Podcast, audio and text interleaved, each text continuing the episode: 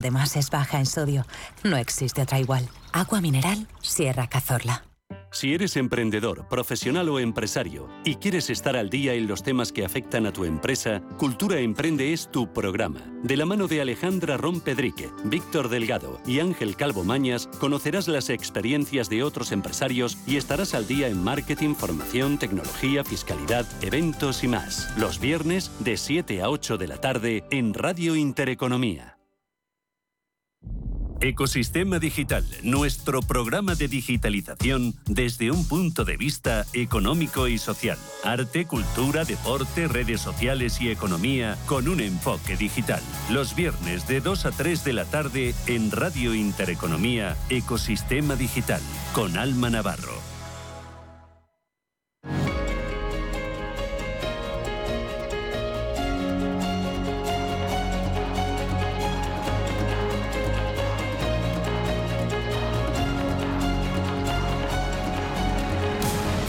Capital Intereconomía. Invertir en futuro.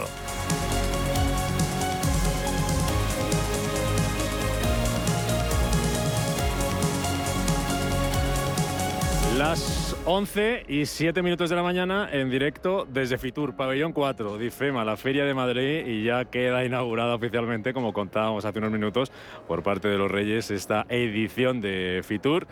La edición de la normalidad, ya contábamos las cifras, esa vuelta a niveles prepandemia, esos 90.000 visitantes que se esperan, 120.000 profesionales, más de 8.500 empresas, 755 expositores, 131 países, algunos van a pasar a lo largo de esta programación de hoy, mañana y pasado mañana por los micrófonos de Radio Intereconomía, aquí en directo con el resto de compañeros, con el resto de programas y vamos a conocer destinos, porque se está hablando por fin en Fitur de destinos, ya no hablamos de mascarilla, ya no hablamos de restricciones, ya no hablamos hablamos de lo que hay que llevar, si hay que llevar pasaporte, si hay que vacunarse no. Ahora lo que queremos es disfrutar y eso lo vamos a hacer desde aquí hasta las 12. Domenech Biosca, presidente de Educatur, ¿qué tal? Muy buenos días. Encantado de estar contigo y con Nuria. Y con Nuria nos hemos encontrado por el camino. Eh, y, te la has traído aquí, vamos a, hablar de la comunidad valenciana. Eh, el Fitur de siempre, ¿no? El Fitur de la vuelta a la normalidad, Fitura todo lo grande que, que, da esto. Sí, además que la gente está hablando, ahora el momento es eh, vender felicidad, el cliente que ser feliz. Hemos pasado una etapa que era el mercado de oferta, ahora es mercado de demanda. La gente demanda, tiene móvil y quiere que le hagas un traje a medida y los que son capaces de hacerlo, pues son los que tienen éxito. Mm, recuerdo que el año pasado estábamos aquí con mascarilla. El año anterior no pudiste venir y te enfadó mucho porque te tocaba vacunarte. ¿Te acuerdas? si no pudiste estar. Debe ser el de 2021 de los pocos Fitur que te has perdido. Que me he perdido, sí, sí. Por la vacuna y además hay que ir con mucho cuidado. Uno no tiene 15 años, tampoco muchos más. Y sobre todo no contagiar a las personas que son amigas. ¿no? ¿Qué esperas de este Fitur? ¿Qué, has visto? Porque llevas aquí ya desde primera hora de la mañana que hemos sido muy previsores. Lo que he visto es eh, expectación por los Reyes he visto mucha gente, he visto alcaldes, que es importante el tema de destinos que hablabas, y luego mucha gente de otros países. Yo creo que va a ser el FITUR donde se va a enseñar las maravillas que hay por el mundo y que la gente tenga facilidades y seguridades para ir. Sin olvidar Benidorm, por favor, no os olvidéis nunca de Benidorm, que yo empecé en Benidorm. Es una de las maravillas que tenemos en España, Benidorm, toda la Costa Blanca, toda la Costa Valenciana, toda la Comunidad Valenciana y vamos a empezar por ahí nuestro recorrido en Fitur de este año. Nosotros también como los Reyes hacemos recorridos, somos más modestos, pero también vamos a recorrer, vamos a visitar España, vamos a hablar de la Comunidad Valenciana con Nuria Montes, la Nuria, que decía Biosca que se había encontrado por los pasillos y está por ahí con nosotros, que es la secretaria general de Hosbel, la patronal hotelera de la Comunidad Valenciana. Nuria, bienvenida, muy buenos días. para mí es un placer estar con vosotros hoy aquí. Y que me enseñaba, bueno, un placer y casi un privilegio que hayas dedicado parte de la agenda eh, que tienes en Fitur, que me la enseñabas ahora y es como un folio por las dos caras eh, eh, y tiene un ratito, Nuria, para estar aquí con nosotros. Vamos, prioridad número uno. la relación de Osbeca además con Radio Intereconomía es absolutamente especial y no podíamos faltar, por supuesto que sí. ¿Qué esperas de este Fitur? ¿Qué has visto hasta ahora? Pues mira, hemos visto, la, lo ha resumido perfectamente, ¿no? Hemos visto muchísima gente Ayer hablábamos además con la directora de IFEMA y decía que prácticamente se había recuperado todo, excepto el único pero que se puede poner es la parte del mercado asiático, que sabemos que con el conflicto de China y sus políticas de COVID-0 y los países de aquel entorno es lo único que falta por completar un FITUR que es lo más parecido a la normalidad que tenemos ahora. Obviamente hoy ya no hay ninguna medida de seguridad adicional, eh, creemos que el COVID está absolutamente superado y la gente viene con tantísimas ganas de volver a viajar que se ha convertido en la prioridad número número 5 en, en, nuestra escala de valores como, como consumidores y como ciudadanos españoles y europeos fundamentalmente, que ahí estamos esperando dónde vamos a elegir destino este año para volver a retomar esa normalidad que tanto nos ha, dolido, nos ha dolido durante, durante 2021. Muchos de esos turistas, Nuria, están eligiendo la Comunidad Valenciana como destino. ¿Turista nacional turista internacional, ¿cómo está ahora mismo la situación? Pues fíjate, creo que estamos logrando incluso ahora, recién salidos de la pandemia, un mix casi, casi, casi perfecto.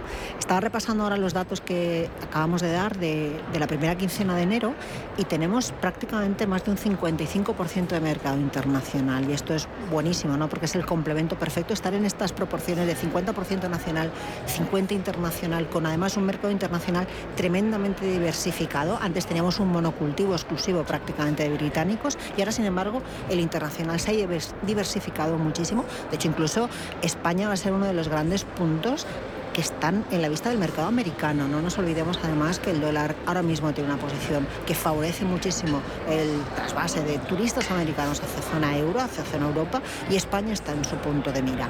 Así que nosotros ahora mismo tenemos ese panorama europeo desde Islandia, Norte Europa, pasando por Bélgica, Holanda, Francia, Alemania, por supuesto, desde Italia Portugal son nuestros principales eh, compositores de este mix casi casi eh, ideal que como empresarios queremos tener. Domene. Además con hoteles nuevos, porque se han reformado mucho y además eh, tienen la suerte de que el personal lo pueden tener casi todo el año, porque en invierno también. Yo quiero comentarte otro tema, que cuando hemos entrado te encuentras con mucha gente porque igual que en la pandemia defendía que los bares son la rotonda del encuentro de los municipios, que decía que quien castiga los bares tendrá que pedir perdón de rodillas, pues Fitur es la gran rotonda donde nos encontramos todos y nos saludamos y además nos reconocemos. Lo importante es que ya, ya la, la, la, barba esta de, Europa nos reconocemos y, nos damos abrazos. Fantástico, volvemos a vivir. ¿Qué previsiones tenéis para este año en la Comunidad Valenciana? Nuria, ¿cómo, cómo, cómo se presenta? ¿Podríamos calificar el año 2023 como qué? ¿Qué va a ser? Bueno, yo creo que va a ser el año de la recuperación. 2022 no fue el año de la recuperación. Acordaros que el primer trimestre del 22 prácticamente fue inhábil turísticamente hablando porque la ola inesperada ola de Omicron que nos llegó a finales del 21 en las Navidades tiró por tierra toda la previsión que teníamos para ese primer trimestre del año. Después el verano fue muy bueno. Este última, esta última fase del, la primera fase del invierno con todas estas noticias, la inflación, la crisis energética, ha complicado un poco el panorama, pero nosotros creemos que ahora mismo está muy estabilizada la situación económica y esto nos favorece indudablemente que la aunque estamos en niveles altos, la inflación ya no es de dos dígitos como hemos vivido el pasado verano y todo esto va a favorecer muchísimo que se vuelvan a contratar viajes en los mismos términos que teníamos el año 19 y no nos olvidemos que el año 19 fue un año de récords absolutos. ¿Se puede superar cual, este año la Comunidad Valenciana récord del 2019? Ojalá, ojalá, trabajamos para ello. Y como ha dicho Dominic, eh, durante la pandemia, sobre todo los establecimientos hoteleros no se han dormido en los laureles. Todos han aprovechado ese parón precisamente para adelantar obras que tenían previstas hacerlo a lo mejor 23, 24 y dijeron, este es el momento, vamos a estar dos años, ya veíamos que la situación iba a ser complicada y la reinversión en reforma de establecimientos establecimientos hoteleros ha sido espectacular. Y Benidorm estrena nueva ciudad, nueva planta, novedades y todo eso siempre atrae muchísimo a, a los turistas. Tema de trabajadores que planteaba Doménica, ahora te dejo, Yosca. Sí. Eh, ¿Qué problema hay? ¿O lo habéis tenido en la comunidad valenciana, en Benidorm en particular, con la falta de mano de obra? Ahora con el tema de los fijos discontinuos que hacen difícil suplir esa temporalidad que hace falta para algunas temporadas, para algunos picos de actividad. ¿Cómo lo estáis llevando? Pues mira, es un problema multidisciplinar y no tiene una causa concreta que podamos atacar para poder arreglar este problema. Y es un problema en el que empresarios, trabajadores y sobre todo autoridades tenemos que poner mucho de nuestra parte para arreglarlo. El sector hotelero y sobre todo el sector un sector hotelero tan desestacionalizado como el de Benidorm sobrelleva mejor esta falta de mano de obra porque porque nosotros aproximadamente y además cumpliendo el convenio colectivo tenemos más del 75% de nuestra plantilla fija. Cuando llegó la pandemia, todos estos trabajadores fijos todos pasaron a estar protegidos por el sistema de ERTES y se han mantenido protegidos hasta el final, lo cual quiere decir que cuando los hoteles pudieron abrir, echaron mano de toda su plantilla. ¿Qué ocurrió con otras empresas que no tenían este, estos indicadores tan elevados de trabajadores fijos? Pues que todos los temporales tuvieron que buscar acomodo en otros sectores productivos. La logística se llevó a un montón de trabajadores, la construcción también se ha llevado a un montón de trabajadores y luego tenemos una tercera fuente y es que mm, hemos creado un estado de tan bienestar que se está mejor sin trabajar a veces que trabajando y esto no lo hemos encontrado. Entonces, para determinados trabajos, trabajos temporales, trabajos de corta duración, etcétera, etcétera, no encontramos mano de obra porque la gente está tan subvencionada y tan bonificada en su casa que es muchísimo mejor estar así que estar trabajando y produciendo y cotizando. Y creo que ahí hay alguna reflexión de carácter público que debemos empezar a hacer entre todos. Además, Benidorm es ciudad y tiene municipios cercanos, con lo cual la gente no se iba al pueblo, a Andalucía, que es lo que pasaba en otros sitios, y ya no volvían por lo que decías, ¿no? Luego hay gente alrededor.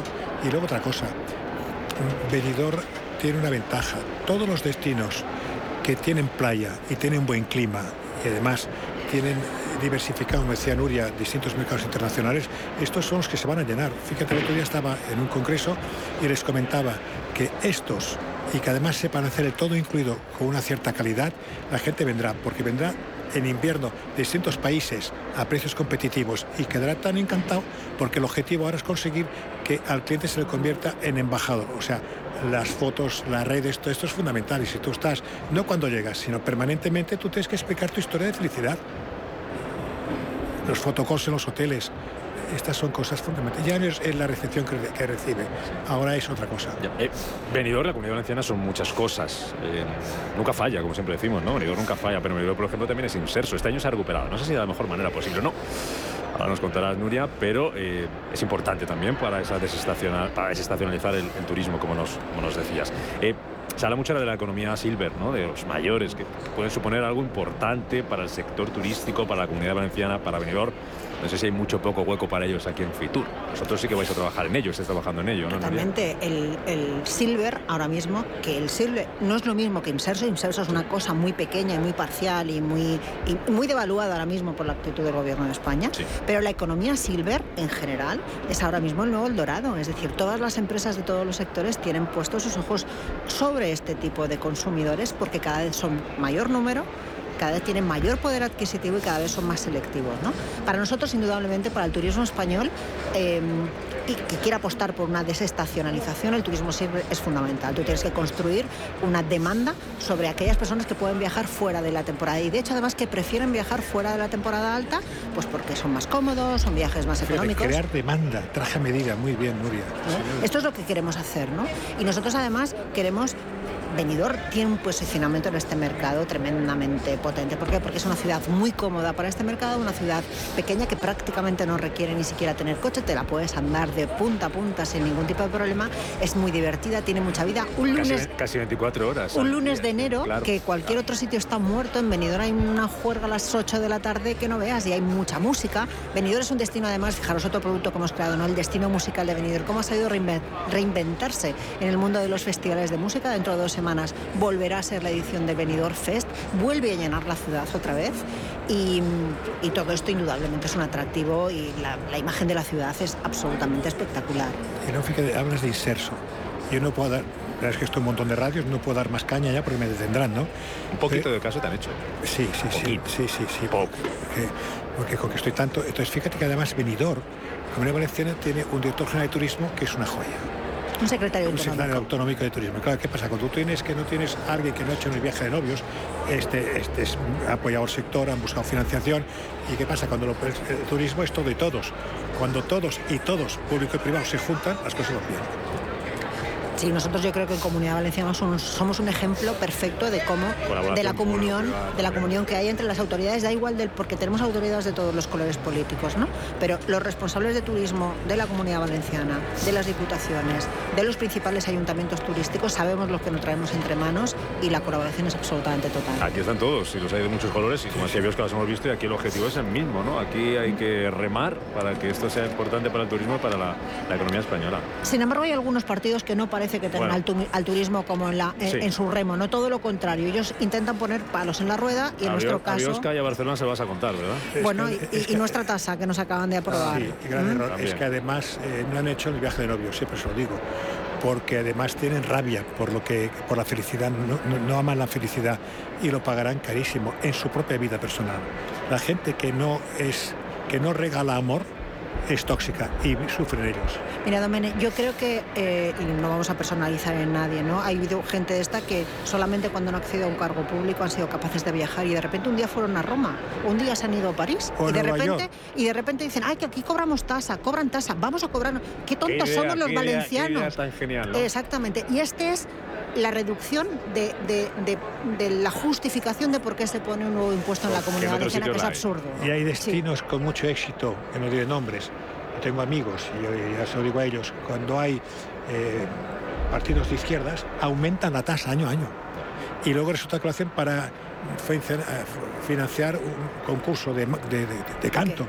No, no, no, El pasado lunes estuvimos en la fiesta del 20 aniversario de Jet to Holidays. Hoy en día es el principal tour operador británico y el director general ya advirtió, ojo a los gobiernos con estas tasas y ecotasas, a pesar de que todos tenemos la sostenibilidad como uno de los criterios principales en los que tenemos que trabajar en los próximos años. El turismo tiene que ser sostenible sí o sí, porque si no, no tendremos futuro.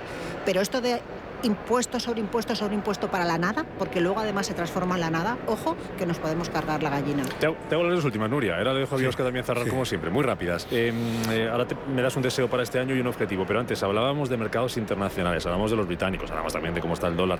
Eh, ¿Qué esperáis en la comunidad valenciana y en Medor? Que mm, sigan viniendo británicos, eh, los franceses que en los últimos meses parecía que estaban empujando fuerte, tema alemanes que también están ahí con su economía y ahí, ¿qué esperáis?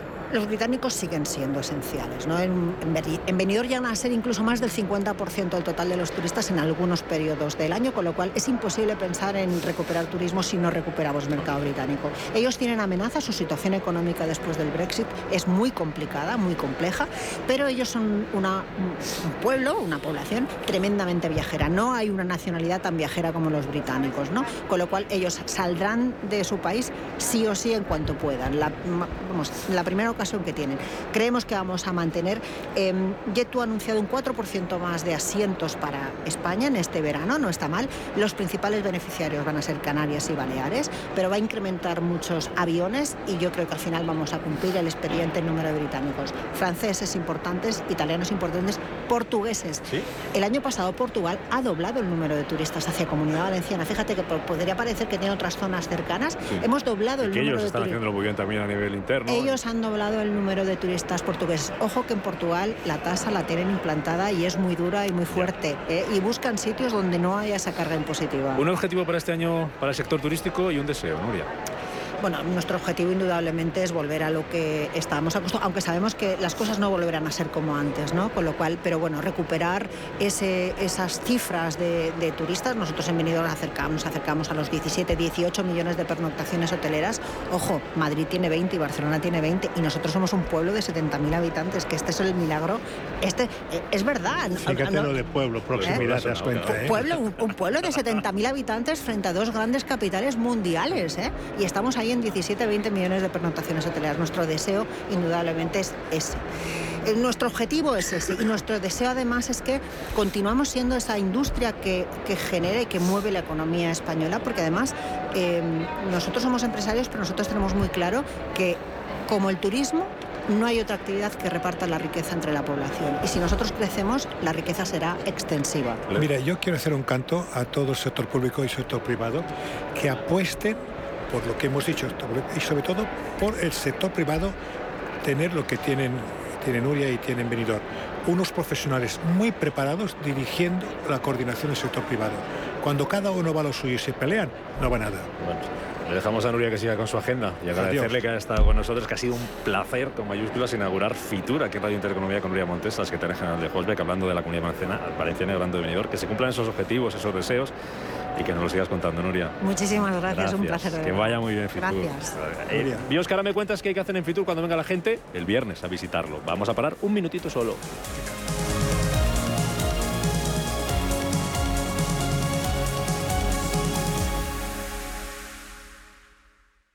¿Estás buscando un broker para operar en el mercado americano? eBroker te ofrece tiempo real gratuito, garantías intradía y comisiones muy competitivas en futuros y opciones de CME Group. Prueba nuestra cuenta demo gratis. ebroker.es. Reinventando el trading. Producto financiero que no es sencillo y puede ser difícil de comprender.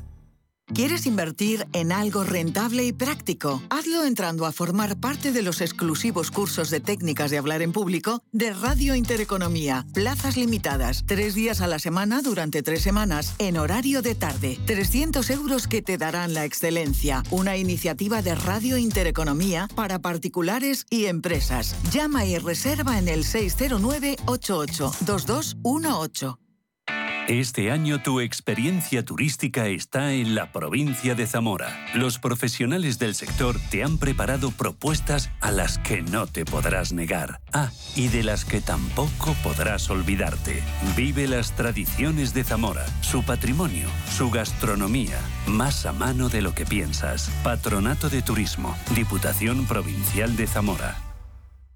Los viernes a las 10 de la noche tienes una cita con otro gato, el gato gourmet.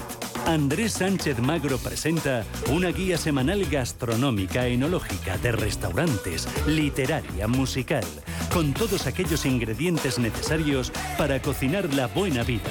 El gato gourmet, los viernes a las 10 de la noche aquí, en Radio Intereconomía.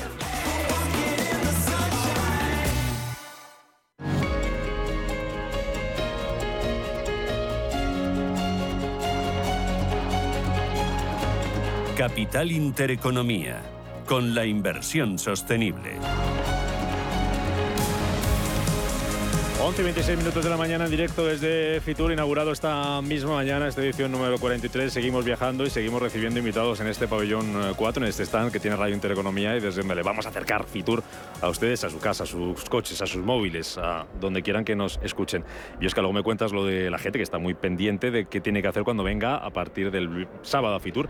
90.000 visitantes, público general se espera. Les daremos cinco consejos. Eh, decías que qué importante es la Organización Mundial del Turismo. Le estabas eh, diciendo a nuestra invitada. ¿Qué papel tan importante hacen? ¿Por qué? Primero porque las rotondas, lo público y lo privado tienen que encontrarse en una rotonda.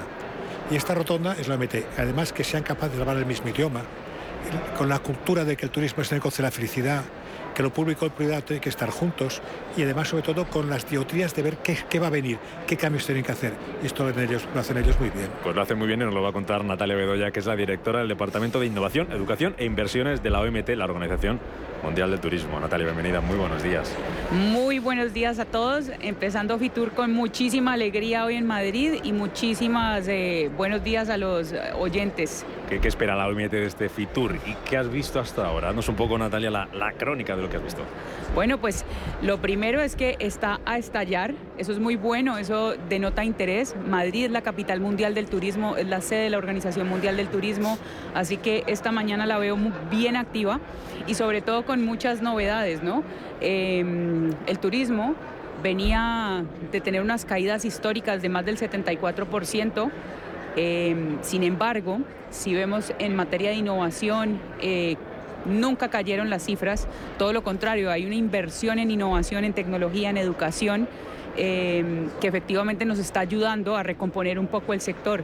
La verdad que Madrid ha dado mucho ejemplo, España ha sido un ejemplo, un referente a nivel mundial de esa apertura eh, de fronteras, cruzando la salud y cruzando la economía y sobre todo, como lo comentábamos anteriormente, la unión entre los gobiernos y el sector privado, los empresarios, ha hecho posible que hoy nos estemos acercando a las cifras prepandemia y justo hoy estamos lanzando el, barómetro con todas las cifras eh, de economía y vemos cómo realmente eh, eh, Europa, que concentra más del 50% del turismo a nivel mundial, ya casi que está llegando a las cifras prepandemia. América Latina también tiene casi un 60% de recuperación. Em, Medio Oriente también tiene gran recuperación. Nos queda todavía Asia Pacífico, pero poco a poco podremos lograr no solo recuperar, sino repensar muy bien hacia dónde queremos llevar el sector económico más humano de todos. Eso quería preguntarte, Natalia, ¿hacia dónde hay que repensar ese modelo turístico? Tú que llevas la parte de innovación en la Organización Mundial del Turismo, ¿qué es lo que hay que hacer? ¿Qué hay que innovar cómo hay que innovar y hasta dónde tiene que ir ese turismo, que luego hablaremos de ello, pero tiene que ser sostenible, tiene que ser accesible, pero que tiene que ser también rentable. ¿Cómo hay que repensar ese modelo turístico? Nunca mejor dicho. Eh, innovar y la innovación no solamente tiene que ser una prioridad hoy, la innovación para la, la OMT ha sido desde los inicios del mandato del secretario general Polo Likashvili, esto ha sido una prioridad y no solamente ha sido una prioridad eh, para fortalecer las startups, para fortalecer la tecnología, sino para acercarlas. El rol de la OMT es ser esa voz que ayuda a conectar a todo el ecosistema de innovación y de emprendimiento. No es posible hablar de innovación y de cambiar el modelo turístico si no estamos todos coordinados, si las políticas públicas no tienen nada que ver con lo que los empresarios están ejecutando, si hay bloqueos para crear emprendimiento, si el empleo sigue siendo informal. Recuerda que dos tercios de los europeos que trabajan en turismo solo tienen habilidades en secundaria, con lo cual, ¿hacia dónde creemos nosotros que debemos plantear esto? Número uno, fortalecer la educación.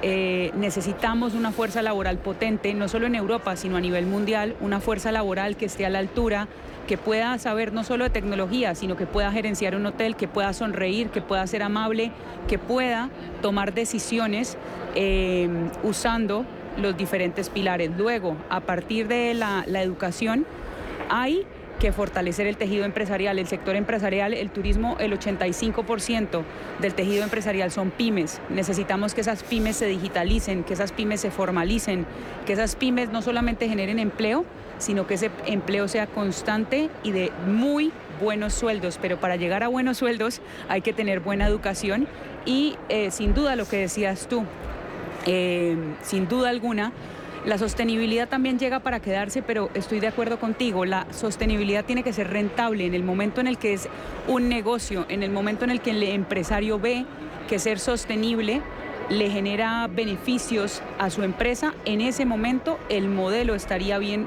pensado.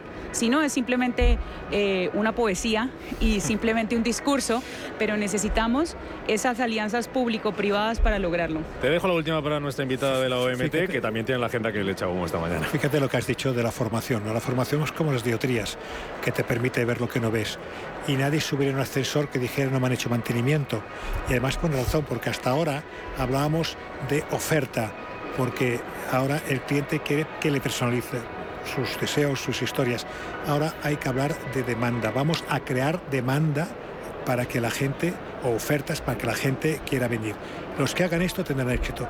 Los que no hagan trajes a medida, formas. Yo siempre acabo, pregunto a los empresarios, ¿qué es más importante, los empleados o los que dicen los clientes? Digo, no, si no tienes anfitriones vendedores, no tendrás clientes. Es así, ¿no? Es así, mejor dicho, imposible. Además es el sector humano, el sector económico más humano de todos. ¿Qué mejor que alguien, un buen ser humano formado, capacitado en servir, en darle más alegría y en darle más cultura a un turista, que al fin y al cabo eso es lo que es nuestro sector. Natalia Bedoya, Organización Mundial del Turismo, la responsable directora del Departamento de Innovación, Educación e Inversiones, que además me cuentan que habéis dejado el Palacio de Congresos de Madrid precioso. Habrá que, habrá que ir a verlo, ¿no? Que lo habéis recuperado, que estaba ahí un poco sin, sin hacer nada y tal. Y... Bueno, pues para hacer... Eh justos en, en, esto, pues como buen organismo de las Naciones Unidas estamos a la espera, porque efectivamente trabajamos muy de la mano con el gobierno español, con el gobierno regional de Madrid, eh, y hasta donde entendemos se están coordinando todas las fuerzas para que próximamente podamos brillar en el Palacio de Congresos y que la Organización Mundial del Turismo tenga una sede espectacular en Madrid. Iremos a estrenarlo, a hacer una entrevista desde allí. Natalia Bedoya, OMT, gracias por estar con nosotros, que vaya muy bien Fitur y muchas gracias por venir a vernos. Muchas gracias y a toda la audiencia los esperamos en Fitur a que vengan a comprar muchos paquetes turísticos y a viajar este año. Que así sea, gracias Natalia, gracias, que vaya muy bien el día. Que lo que vamos haciendo cambio de invitados, que esto es un poco juego de las sillas, cuéntame rápidamente las cinco cosas que tiene que tener en cuenta la gente cuando venga a Fitur el viernes, el público general. Sí, en primer lugar tiene que venir con tiempo porque las colas son brutales brutales, sabiendo que si vienen con coche tendrán graves problemas de acceso y si no, que cojan un taxi o que busquen aparcamiento. Que, que entren por la parte de atrás de Fitur, no la de adelante, que es mucho más fácil. Que lleven la, su, su, su acreditación, que la lleven eh, visible, porque con tecnología a veces hay problema en la entrada y además si es visible la gente ve, que, ve quién eres. Es decir, y luego otra cosa, que previamente entren a la web para decir dónde quiero ir y prioricen el recorrido. Si no, van a perder el tiempo. Pónganse guapos porque irán encontrándose gente que no sabrán quién es, pero se abrazarán. Ese es un buen consejo. Oye, vamos a hablar de Castilla y León. Si me permiten, vamos hacer un poquito de lobby, porque vais a estar. Bueno, en minoría no, porque hay un señor de Málaga, hay un señor de Baleares y hay un señor de Salamanca y un señor de Ávila. Así que vamos a meter un poquito Castilla y León, que es una tierra importante también a nivel, a nivel turístico, de Béjar concretamente. Así que vamos a saludar, si, si les parece a nuestros oyentes, al eh, consejero de Turismo eh, y Deporte de, de Castilla y León y también al director eh, general, don Gonzalo Santonja y don Ángel González Piedras. Don eh, Gonzalo, bienvenido, muy buenos días. De Béjar, ¿verdad? De Béjar, de Béjar, gracias a Dios. Y me parece muy bien que otras personas digan que son de Málaga o de Valladolid, gracias a Dios. Lo único que digo es que me llevo muy bien con mis raíces y espero que otras muchas personas se lleven muy bien con las suyas. Don Ángel González Piedras, director general de Turismo de Castilla y León, bienvenido, muy buenos días. De Segovia. De- ah, de Segovia, yo pensé que era de Málaga. Eh, Bueno, yo soy nacido en Málaga, Ah, pero, bueno, estaba yo mal pero informado, estaba yo so- mal informado. soy ciudadano de, Eh. Se- de Segovia y segoviano eh, por Entonces- decisión. Entonces hacemos mayoría, mayoría absoluta aquí con Biosca, que ha pasado toda su vida en Baleares. Ahora eh, en Barcelona, nació en Baleares, era viviendo muy bien en Galicia también, ¿no? ¿Baleares? ¿Quién es Baleares? No, no, ah. tú, te has Ah, quedado yo solo en la mesa. Además, con tres castellanos leoneses. Además, Cherro Mallorquí, o sea que no. Bueno, vamos a hablar de Castilla León, ¿qué es lo que está presentando consejero Castilla León en este, en este Fitur, en esta edición 43? ¿Dónde quiera veros? ¿A qué pabellón? ¿A qué pabellón? Están en el 7, ¿no? No, en el 9. En el 9. En el 9, Empezamos estamos por el pabellón- Nueve, pabellón pabellón. ¿Qué está presentando? Bueno, está presentándose a sí misma, con toda su singularidad. Muchas veces Castilla y León se ha presentado mal. Castilla y León es una tierra que tiene cosas singulares que no hay en ningún otro lugar del mundo. Y eso es lo que queremos presentar y en lo que queremos incidir. De cualquier aspecto que hablemos, Castilla y León tiene cosas absolutamente, absolutamente únicas. Quien quiera ver la cara del primer europeo tiene que ir a Tapuerca. Quien quiera saber cómo se sostuvo el imperio romano tiene que ir a las médulas. Quien quiera saber eh, lo que es el arte paleolítico al aire libre tiene que ir a Siegaverde. ¿Qué cambia? ¿Qué cambia la noción del arte? Porque hasta Siegaverde se pensaba que el arte paleolítico era un arte de cavernas y Siegaverde demuestra que el arte paleolítico es un aire es un, es un arte al aire libre. Y ya que hablamos de aire libre, en Castilla y León hay, me parece que 814.549 hectáreas eh, y hay dos millones y medio de hectáreas en la red en la red Natura. ¿eh? Somos nueve provincias, tenemos 11 catedrales. eh, hay 24.000 yacimientos arqueológicos y son cosas absolutamente, absolutamente únicas. Muchas fortalezas que tiene Castilla y León, una de ellas, por ejemplo, es la cercanía que tiene con Madrid o todas las capitales de provincia, muy bien conectadas también a través de la red de, de transporte de, de infraestructuras. Esas fortalezas, no sé si nos las puede detallar por dónde pueden ir y, qué esperan este año ustedes en cuanto a objetivos, en cuanto a retos a nivel turístico. ¿Qué se han marcado ustedes en la consejería, don Gonzalo, como objetivo? Pues a ver, en la consejería aspiramos a todo. ¿A qué no? A todo. Absolutamente, absolutamente a todo. Castilla y León, eh, el turismo enogastronómico está lleno de posibilidades completamente imbatibles.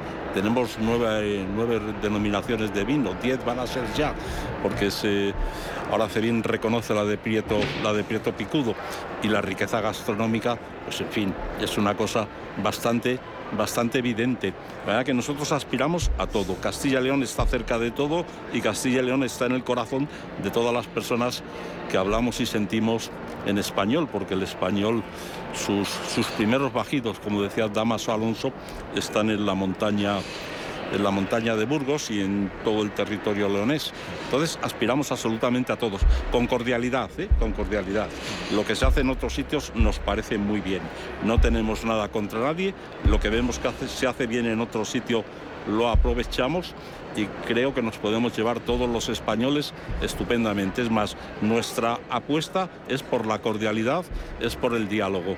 Queremos que la gente venga a Castilla y León, que nos conozca y yo voy a otros sitios. Nosotros vamos a otros sitios. Es decir, no es un nacionalismo excluyente el nuestro. El nuestro es un sentido del territorio absolutamente incluyente, españolista e incluyente. Don Ángel, como director general, la gente, turista ha vuelto a, a Castilla y León. ¿Cómo son las cifras posteriores a la pandemia? Aquí lo hablábamos el año pasado cuando hablamos de Castilla y León. Hubo meses políticamente muy duros porque estuvo cerrado Castilla y León y no podía ir nadie, ni siquiera los que vivíamos allí. Decisiones políticas que se tomaron y tampoco el turismo. ¿Cómo se ha pasado de aquello? ¿Cómo ha sido cómo ha sido la recuperación? ¿Qué cifras tiene Castilla y León de llegada de turistas ahora mismo? En primer lugar, es cierto lo que acabas de decir. Eh, fue una, una, decisión, digamos, política sanitaria verdaderamente eh, eh, ridícula y algunos, algunos de... Mucho dinero, hacer, mucho por dinero. supuesto que sí. Y de cercanías que no lo, no, no, no, no, no lo entendías. Como no podías tener esa relación que siempre se ha tenido entre Madrid y Segovia, Madrid, Madrid y Ávila. Sin embargo, entre Segovia y León sí que lo podías. Había determinadas cuestiones que no, no lo ¿no? Los límites de las autonomías, los límites regionales eh, no están para separar y además de una forma tan artificial, sino para, para integrar. Y en cuanto a la segunda parte, pues digamos, generalmente se suele eh, comparar el año 2023 o el 2022 que acabamos de pasar, se suele comparar con el año 2019 desde el punto de vista turístico. El año 2019 fue un año excepcional en toda España, excepcional. Por lo tanto, la comparación es muy exigente. Aún así, digamos que nosotros en algunas cuestiones, en algunos indicadores son muy grandes, estamos eh, ya a la par del año 2019. Los últimos estadísticas, los últimos datos de coyuntura en cuanto a empleo nos hace decir que estamos eh, prácticamente como en el año 2019. En cuanto a pernoctaciones, puede haber una pequeña oscilación, pero teniendo en cuenta que estamos hablando de la demanda. Pero es que la oferta es verdad que también ha caído porque la pandemia no ha sido superada por todos aquellos.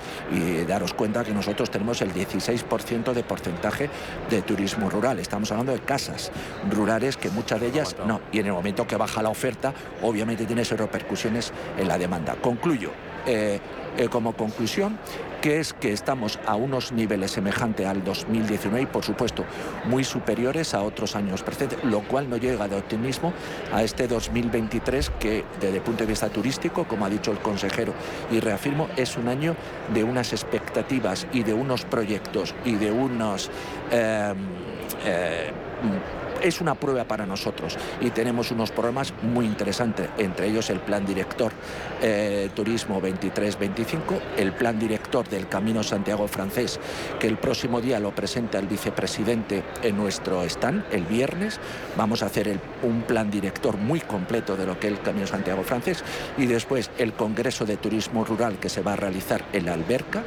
La primera población que tuvo declarada su casco urbano en España en 1940 como monumento eh, histórico artístico. Y también vamos, estamos preparando otro congreso internacional de turismo naturaleza. Perdón, pero eh, eh, como ha dicho el consejero antes, y por supuesto absolutamente estoy de acuerdo absolutamente en sus palabras, somos una referencia internacional, internacional en turismo patrimonio y en turismo enogastronómico. Biosca, bienvenido a Castilla y León.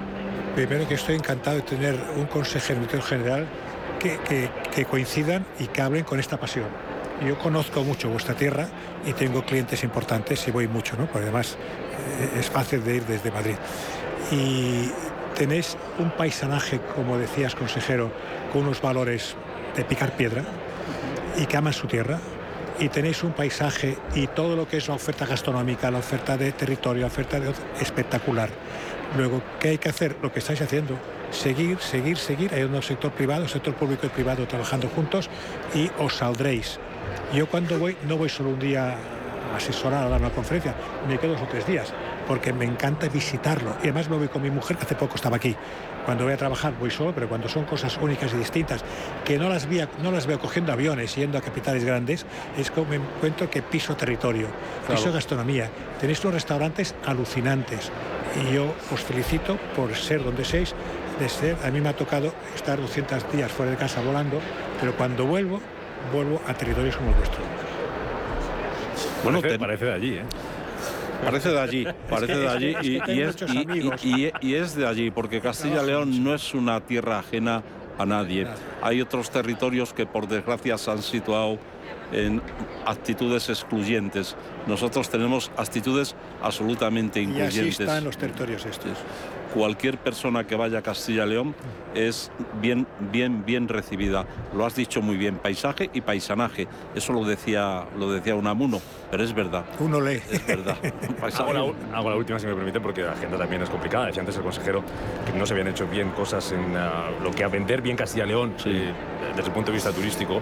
Eh, ¿Cómo están trabajando para, para vender Castilla y León, no solo en el turista nacional, que ya conoce Castilla y León, pero también hay que seguir recordándoselo. Claro. El turista internacional. Claro, pero, pero nosotros es que trabajamos en todo haciendo planes y de una manera racional. Entonces, por ejemplo, ahora tenemos una línea estratégica de turismo religioso. Vamos a ir a Estados Unidos, vamos a ir a Corea, vamos a ir a México. ¿Pero por qué vamos a estos sitios? Porque tenemos análisis y datos que nos dicen que ahí el turismo religioso en Corea levanta pasiones. Tenemos los datos del Camino de Santiago y de las catedrales. Estados Unidos es un mercado muy nuestro. Y luego, pues con México se abren muchas posibilidades con el turismo con el turismo idiomático. Dije antes que íbamos a potenciar todas nuestras singularidades. y lo que hay es un estudio un estudio profundo y un estudio basado en datos, no en ocurrencias. Nosotros con lo que hemos acabado es con la política de las ocurrencias. Eso está muy bien porque al de Madrid ya le tiene convencido, Dios, que al de Madrid ya va a Castilla. además, el tema turismo religioso, que yo asesoro algunos destinos, si se hace bien, espectacular, porque quedan tan convencidos que lo explican al entorno que también tienen esta mística en el corazón. A, la exposición de Alba de Tormes de Teresa, mujer santa y doctora, han, ido ya 70.000 personas. ¿eh? Y a la de la Catedral de Palencia, a Renacer, que cuando nosotros nos incorporamos a ella, pues en fin, no atravesaba momentos de gloria, ah, se ha cerrado con 67.000 visitantes, que son cifras muy importantes. Pensar lo que es en Alba de Tormes, que son 3.000 habitantes, 70.000 personas. Pediré vuestras tarjetas de turismo religioso. Os regalaré un libro sobre. Yo tengo 33 libros de turismo. Os regalaré un libro dedicado porque voy mucho. y como, tiene que ser gordo, ¿eh? Sí, y como muy bien. Ha sido un placer. Muchas eh, gracias. un poquito más Castilla y León eh, con la ayuda de don Gonzalo Santonja, el consejero de Cultura, Turismo y Deporte de Castilla y León, con don Ángel González Piras, el director general. Gracias por habernos acompañado a seguir con esta agenda intensa. Que Fitur sea un éxito, que seguro que para Castilla y León lo va a ser. Muchísimas gracias. lo será con seguridad. Gracias a los dos. Gracias. gracias. Eh, Biosca, vamos a terminar un poquito más lejos, si te parece. Ya sí que tenemos que coger avión. vamos, a, vamos a volar, vamos a irnos hasta Japón, si, si, si te parece. Japón, me encanta Japón. Japón o tenemos pendiente? Lo tenemos pendiente, ¿no? Eh, ir, a, ir a Japón, ¿no? Sí, sí, tenemos que ir a Japón. ¿Eh? ¿Qué, quieres ver de Japón? Yo, yo, de Japón lo que quiero ver es la cultura histórica que tienen. Y eso es mucho. Vamos a aprender de, de, ello, de Japón, en los próximos minutos, porque Japón también está abierta ya al mundo desde finales del, del año pasado. Es una de las noticias que, que, contábamos con esa reapertura que estamos viendo en todos los países. La historia, la historia, historia que es tan profunda, tan, tan antigua. La historia de Japón. No nos va a dar tiempo la a contar cultura. la historia de Japón espero que no, dice nuestra invitada, que viene muy elegantemente vestida. Yo siempre lo pregunto y se me olvida cómo se llama esa prenda que lleva. Laura Blocona, manager de la Oficina Nacional de Turismo de Japón en España. Bienvenida, muy buenos días. Hola, ¿qué, tal? Muchísimas gracias. Pues esta prenda se llama Happy. ¿Cómo? Happy, como contento en inglés. Uy, qué alegría, maravilla. O sea, es una cosa. Compraré una a mi mujer, tú, bárbara de felicidad. Hombre, por favor, pues mira, ¿dónde estáis? ¿En qué pabellón estáis? Estamos en el pabellón 6, nada más entrar nos vais a ver, es imperdible. Aquí cerquita, mira, pues pabellón 6, eh, te pasa luego Biosca a ver si tenéis algo para que se vaya contento de aquí. Oye, que está presentando Japón al mundo aquí en esta edición 43 de Fitur. Pues eh, para empezar, estamos presentando que por fin se puede volver a viajar a Japón sin restricciones. Estamos deseando recibir a todos los españoles que vayan para Memoria, ¿no? Efectivamente, desde, desde octubre, pero bueno, sí que es cierto que eh, ahora es la, la, gran noticia, ¿no? Por fin, porque después de estos años que ha sido tan complicado.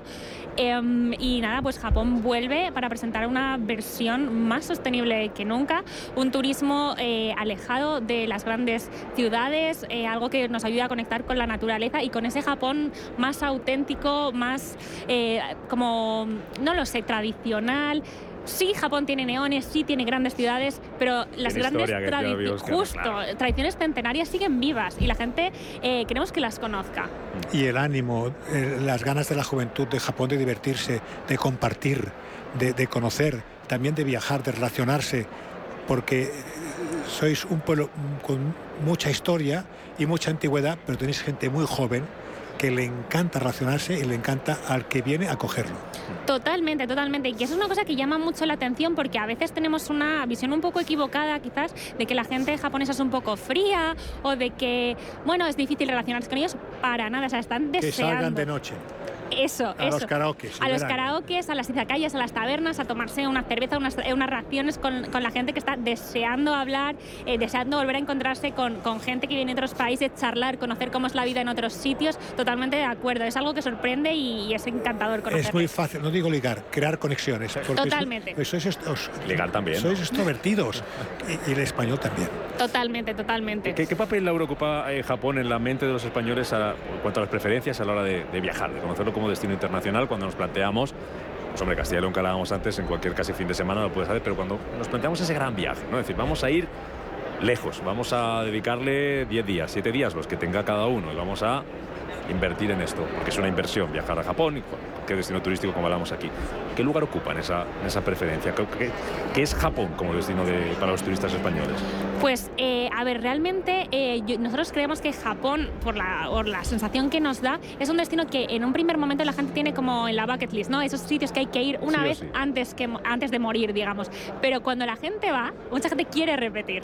Y de repente se convierte en un destino al que volver una y otra vez. Y eso nos, nos llama mucho la atención. Y cada año, bueno, al menos antes del, del cierre de fronteras, eh, nos sorprendía ver la cantidad de viajeros repetidores, gente que volvía a Japón por segunda, por tercera vez. En la oficina que nos viene a visitar gente, es que yo ya he estado en todos estos sitios. ¿Qué más puedo ver? Porque quiero seguir volviendo. ¿Y qué se puede ver en Japón? Para esa gente que ya, para el que no ha ido nunca, diga, venga, voy a estar una semana, ¿qué no puede faltar? Y para el que ya haya ido, quiera repetir, ¿qué debería conocer? Que a lo mejor no lo conoce. Sí. ¿no? Dice, ¿qué, qué, qué puedo hacer?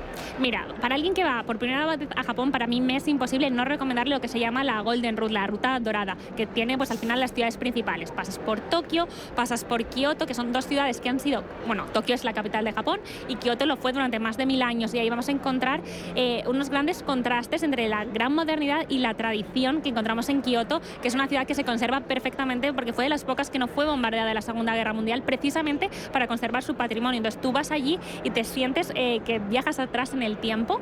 Eh, luego está Osaka, la que la- se, conoce, se conoce como la cocina de Japón. Allí vamos a comer de maravilla. Y luego, nosotros siempre animamos a la gente a que busque algo un poquito diferente, ¿no? Aparte de las grandes ciudades, eh, por ejemplo, una escapada a los Alpes japoneses, a conocer aldeas, a conocer lo rural, o a la isla de Shikoku, donde hay un camino de peregrinación precioso para entrar un poco en contacto con el- la versión más mística de Japón. Se puede esquiar en, en la parte más norte del país. eh, las islas de Okinawa son subtropicales para ir a la playa, buceo. Realmente, dime qué quieres hacer y yo te digo un sitio de Japón porque Has lo tiene mística, todo. lo importante, la espiritualidad, Muy importante. fundamental. Yo siempre digo, ¿queréis encontraros con vosotros mismos? Buscar en Japón, porque es mucha historia, porque es mucho respeto, porque hay silencio con espiritualidad, no hay exhibiciones. Totalmente. Fantástico. Em, ¿Cómo está el turismo de Japón? Hablábamos, creo que era 8 de, 8 de octubre, 11 de octubre, cuando se, se reabrió el 11. Japón, por ahí, ¿verdad? Cuando se reabrió al mundo y no sé si hay ya cifras de que ha vuelto la gente. En- españoles, por ejemplo, no sé si había, había vuelos directos, yo no sé si se han recuperado ya o no. eh, Sí, eh, el ¿qué- vuelo directo que había desde Madrid únicamente con Iberia todavía no se ha recuperado. Estamos deseando que Iberia nos dé esa buena noticia a lo largo de este año de que, imagino, para todo de, que se- sin duda. Pero lo que sí que se está notando ya es que eh, el resto de aerolíneas, aunque no vuelen directo, están eh, aumentando el número de vuelos y ya tenemos cifras eh, ya eh, cerca de 5.000 españoles han ido eh, en estos últimos meses. No son cifras eh, todavía comparables a las de 2019, pero estamos muy contentos de ver que se está reactivando y sobre todo que al final un viaje a Japón, normalmente la media de tiempo en organizarlo que hemos visto son seis meses. Entonces, si abrieron en octubre cuando no se sabía exactamente que iban a abrir, tampoco ha dado tiempo.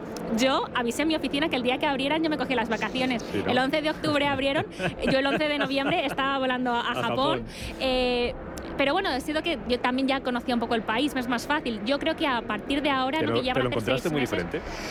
Mm, un poco, me lo encontré muy vacío de, de turistas. Que eso también, bueno. Eh, Hay que ver, aprovechar hasta que se llene. Es una Claro, o ventaja. sea, evidentemente yo estoy deseando eh, promocionarlo y que vaya toda la gente que, que- a verlo, porque en cualquier momento haya gente o más o menos da gusto estar en Japón, pero ahora también está muy bien Claro. verlo con, con mucha menos gente porque notas eh, la, la- la vida de las ciudades como es, ¿no? Y eso Y hay gusto. que ir con mucha paz y tiempo. Sí. No es un destino de sol y playa que puedes ir a to- ponerte moreno. Tienes que ir a entrar. Hay que dedicar días. Y volverás muy rico, no digo de dinero, rico por dentro. Totalmente. espíritu, ¿no? No, no, y totalmente. Y, no es un país para ir con prisas. Eh, no, hay, no hay que hacerse un. Hay que organizarlo desde luego y saber qué queremos ver. Pero bueno, dejándonos tiempo para perdernos en el buen sentido, para pasear por un santuario, para sentarse a meditar en los templos que te, invitan a eso. qué cosas para contemplar. Totalmente. Me acaba, de mandar un mensaje a una compañera que quiere ir a Japón y a Laura que, que, me lleve. Por favor, yo le espero en, la oficina cuando quiera para, para contarle al menos cómo ir. Llevarle, no sé si yo voy a tener los medios, que me encantaría. Oye, pabellón 6, habéis dicho aquí al ladito, que estamos en el, 4. Eh, yo no lo he visto, no ha dado tiempo porque uno viene aquí entre pues unas cosas. Pues precioso, tienes que venir a verlo. Hazme un avance, ¿cómo es, el, cómo, es el stand? Pues es muy, muy llamativo. Hemos dado un, un cambio en, en, la decoración que siempre en los últimos años nos están eh, tiraba más esa versión minimalista de Japón. Este año es muy colorido, eh, explota mucho todo el arte japonés tradicional de, lo, de los ukiyo-e, de las estampas. Vamos a encontrar en el stand eh, pues eso, grandes obras de, maestros de las estampas y luego mucha decoración de los diferentes lugares de Japón que seguro que os va a dar muchas ganas de ir. Mi hijo ya me ha pedido, fíjate que pequeño todavía, vimos que verdad, 8 años, estuvo aquí el año pasado porque venimos aquí el fin de semana para verlo un poco y nos acuerda de muchas cosas, pero quiere ir a Japón otra vez a ver si está Pokémon. Uy, uy, que se pase, que se pase. Que se pase, que a lo mejor hay alguna sorpresa. Eso, también, ¿eh? eso también es mucho turismo. ¿eh? eh Laura Blocona, manager de la Oficina Nacional de Turismo de, Japón en España. Ha sido un placer tenerte por aquí como siempre. Muchísimas gracias. Promocionando Japón, elegantemente vestida. Así que si esto es un aperitivo, un avance de cómo va el, stand, habrá que ir a verlo. Gracias, Laura. Que vaya mucha gente a Japón. Muchísimas gracias. Gracias. Biosca, se me ha hecho corto, no. Cortísimo. Hemos estado de un lado para otro, viajando. Aquí en Radio Intereconomía vamos a seguir viajando, pero yo quería viajar más que lo vamos a hacer. Vamos a ver Fitur un ratito, ¿te apetece? ¿Cuántos Fitures llevas? Yo llevaré unos 30. 30 Fitures, aunque nada más y nada menos. Vamos a ver Fitur. Nos vamos, que llegan las 12 enseguida. Noticias a Radio Intereconomía. Después Rafa Jiménez, también aquí en directo desde Fitur. Y el resto de programación que van a poder seguir escuchando hoy en directo desde IFEMA, desde la Feria de Madrid, desde este pabellón 4. En marcha ya la 43 edición de Fitur. Hasta mañana a las 7. Adiós, sean felices.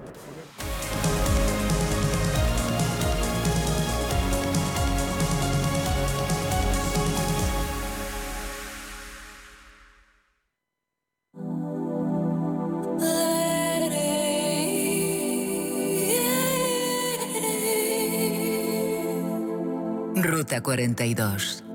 Los sábados a las 8 de la tarde en Radio Intereconomía. Un viaje infinito por las grandes músicas. Ruta 42. Un programa de Joaquín Martín. Los domingos a las 10 de la noche tienes una cita con El Club de los Negocios Raros. Un magazine dedicado al mundo de los libros. Actualidad, entrevistas, literatura y poesía tienen cabida en este espacio cultural de Radio Intereconomía. Dirigido por Andrés Sánchez Magro. Todos los domingos a las 10 de la noche. Hola, soy Javier García Viviani. Presento Cierre de Mercados en Radio Intereconomía. Cierre de Mercados es como el punto en la I. Un programa que deja las cosas en su sitio. Di que nos escuchas.